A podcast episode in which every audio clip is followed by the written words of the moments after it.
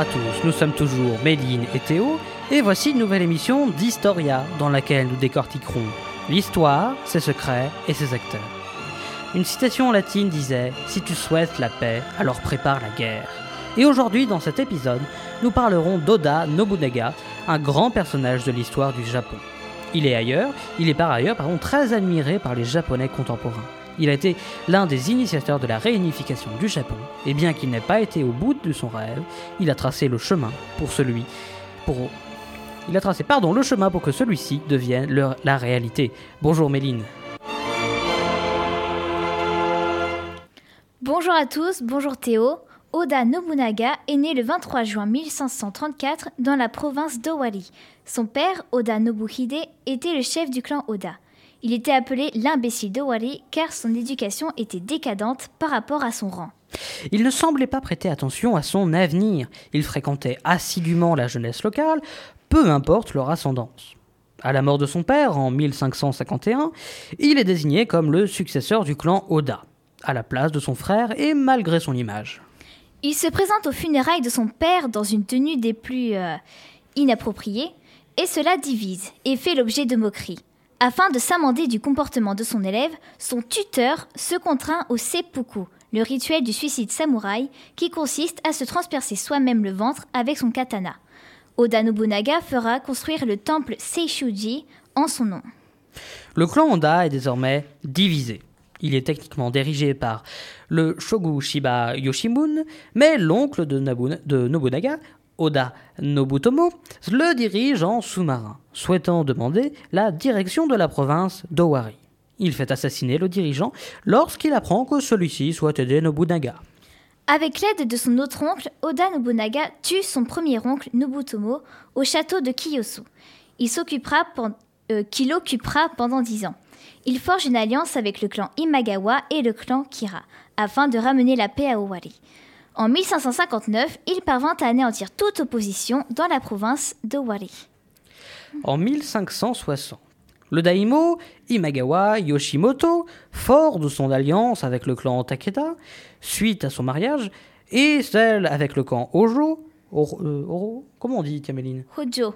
Ojo, merci, suite au mariage de son fils, rassemble 25 000 hommes pour rapprocher Kyoto, prétextant qu'il venait soutenir le shogunat Ashingaga, qui est affaibli. Les éclaireurs de Nobunaga confirment la position ennemie dans une gorge. Avec une armée d'à peine 3000 hommes seulement, et à l'inverse des conseils de ses généraux, Oda Nobunaga approche la, position- la position de Yoshimoto. Pour donner l'impression du nombre, malgré leur infériorité numérique, il place une petite partie de ses hommes avec des étendards en hauteur. L'autre partie approche le camp des ennemis par l'arrière, sous les éclairs de l'orage. Les troupes de Yoshimoto sont surprises, car elles étaient plongées dans l'allégresse des festivités de leur victoire précédente. La ville du daimyo est prise par deux samouraïs. Ces troupes sont rapidement mises en déroute après la mort de leur chef. Le clan Masudaira, ennemi jusqu'alors, n'a donc plus aucune raison d'être allié avec le camp, euh, d'être allié au clan Imagawa. Et malgré des décennies d'hostilité avec la famille d'Oda Nobunaga, leur chef accepte une alliance avec eux. Du coup, il va changer son nom pour devenir Tokugawa Ieyasu et général de Nobunaga et l'un des trois unificateurs. Cette victoire n'est pas une fin pour Oda Nobunaga. Il va se mettre par la suite en marche pour la capitale et centre hégémonique, du Japon, Kyoto. Il vint le daimyo, moins bon stratège que le précédent, après six ans de siège en 1567. Oda Nobunaga finit par convaincre les alliés du clan Saito, seigneurie du domaine, d'abandonner leur seigneur pour le rejoindre dans sa conquête à l'usure. Il s'empare du château d'Inabayama qu'il nommera château de Gifu, tout comme la région. C'est quand même vachement plus simple. À travers ce nom, Oda, Nobu- Oda Nobunaga montre ses envies de conquête, car ce nom fait révérence au mont Gi en Chine, où la, dynas- où la dynastie Zhou a démarré. Ah, par, par contre, le nom, il fait référence. Il ne salue pas, euh, il ne fait pas de révérence, il ne salue pas. Oh mince, pardon Tout va bien se passer. Et donc, pour en revenir à nos moutons, où euh, il y a- je ne sais même pas euh, quel animal il y a, mais c'est pas grave. Son nouvel étendard porte le nom de Tenka Fubu, qui signifie littéralement couvre ce qui est sous le ciel avec l'épée. Un an après qu'il se soit installé au château de Gifu, le frère du précédent shogun, Yoshaki Ashikaga, Yoshiaki. Yoshiaki. Oh là là, mais il y a trop de différences, mince. Yosha- Yoshiaki Ashikaga vient lui demander de l'aide pour être intronisé shogun à la place de son cousin. Oda Nobunaga saisit l'occasion. Il entre dans Kyoto en mettant fin aux activités du clan Rokaku. Seul obstacle sur la route de la capitale et en prenant 18 châteaux en l'espace de 3 semaines. Dans la ville, il expulse, le clan Mi- Miyoshi et fait de Yoshiaki le 15e shogun Ashikaga en 1568. Il montre alors qu'il désire se servir de lui pour imposer son influence sur le Japon, refusant le poste de ministre.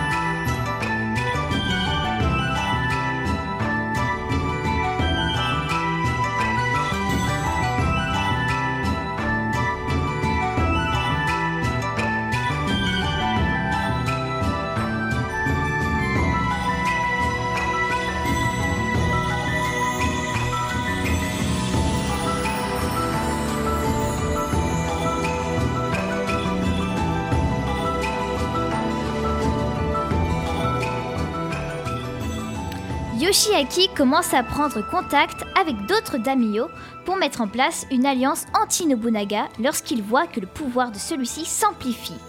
Nobunaga se prépare à attaquer le clan Asakura, un des représentants de cette alliance. Et ceci est un déchirement pour Azai Nagasama, chef du clan, du clan Sa- Nagasama, et mari de la sœur de Nobunaga, Oishi. Tout est simple. Il doit donc choisir entre deux alliances, celle du clan Asukara, qui est ancienne, et celle du clan Oda, plus récente. Quant à Oichi, elle doit choisir entre son mari et son frère. Cette tragédie se finit par le seppuku, le rituel du suicide samouraï de Nagasama, et le retour d'Oichi à Kyoto. En 1500 en 1571, afin de se débarrasser des moines guerriers Sohei qui se cachaient sur le mont Ie, il détruit l'Enryakuji, un monastère bouddhiste, tuant par la même occasion beaucoup de civils. Il détruit donc le clan Iko à Nagashima l'année suivante. Celui-ci avait pris la vie de ses deux frères. Il ne fait aucune distinction entre les victimes et gagne ainsi son surnom de roi démon. Il finit par s'occuper du traître Yoshaki et l'envoie en exil. Il met ainsi fin en 1573 au shogunat Ashikaga qui avait débuté en 1338. Afin d'étendre son territoire, chacun des généraux d'Oda Nobunaga part en mission. Avec la disparition de Shingen, qu'on disait un des plus grands généraux du Japon, il part avec Ieyasu Tokugawa, un de ses généraux, s'occuper du clan Takeda. La construction de l'extravagant château d'Oda Nobunaga, le château d'Azushi, est terminée. Sa structure lui permet de voir les routes, et le fait qu'il soit éloigné de Kyoto protège la ville du feu direct des guerres. Le règne d'Oda Nobunaga se met désormais en place. Seulement, une menace s'approche de son territoire. Le général Kenshin Uesugi du clan du même nom. Kenshin se retire pour l'hiver après des victoires contre les troupes de Nobunaga, pour reprendre les hostilités au printemps. Malheureusement, Kenshin ne passera pas l'hiver, mort assassiné. Ou d'un excès de boisson, on ne sait pas trop. Cela met fin à la menace qu'il représentait d'une façon ou d'une autre. Oda Nobunaga déclare alors désormais Le Japon est mien. En 1582, Oda Nobunaga, accompagné de seulement quelques hommes, fait une petite halte au milieu de son territoire d'Onojin, un temple. Mitsuhide Hakechi, un de ses généraux, le trahit et encercle le lieu, avec, le lieu de la halte avec ses hommes. Pendant ce temps-là, un autre groupe met fin à la vie de l'héritier légitime d'Oda Nobunaga, Nobutaka. Vous l'aurez compris, il faut avoir une bonne oreille aujourd'hui. Alors que le temple est en feu, Oda Nobunaga, sachant qu'il est condamné, se fait seppuku, on le rappelle, c'est le suicide. Lorsqu'un de ses généraux, Toyo, euh, oh Toyotomi Hideyoshi, apprend sa mort, il rentre pour le venger. Il défait les troupes de, Mi, de Michuli et gagne. Mitsuhide. Pardon. Vas-y, redis-le, je t'en prie. Mitsuhide. Donc il défait ses troupes et gagne en popularité et en honneur pour finalement arriver au pouvoir. Il utilisera ce pouvoir pour mettre un terme à cette guerre perpétuelle grâce à un ensemble de règles.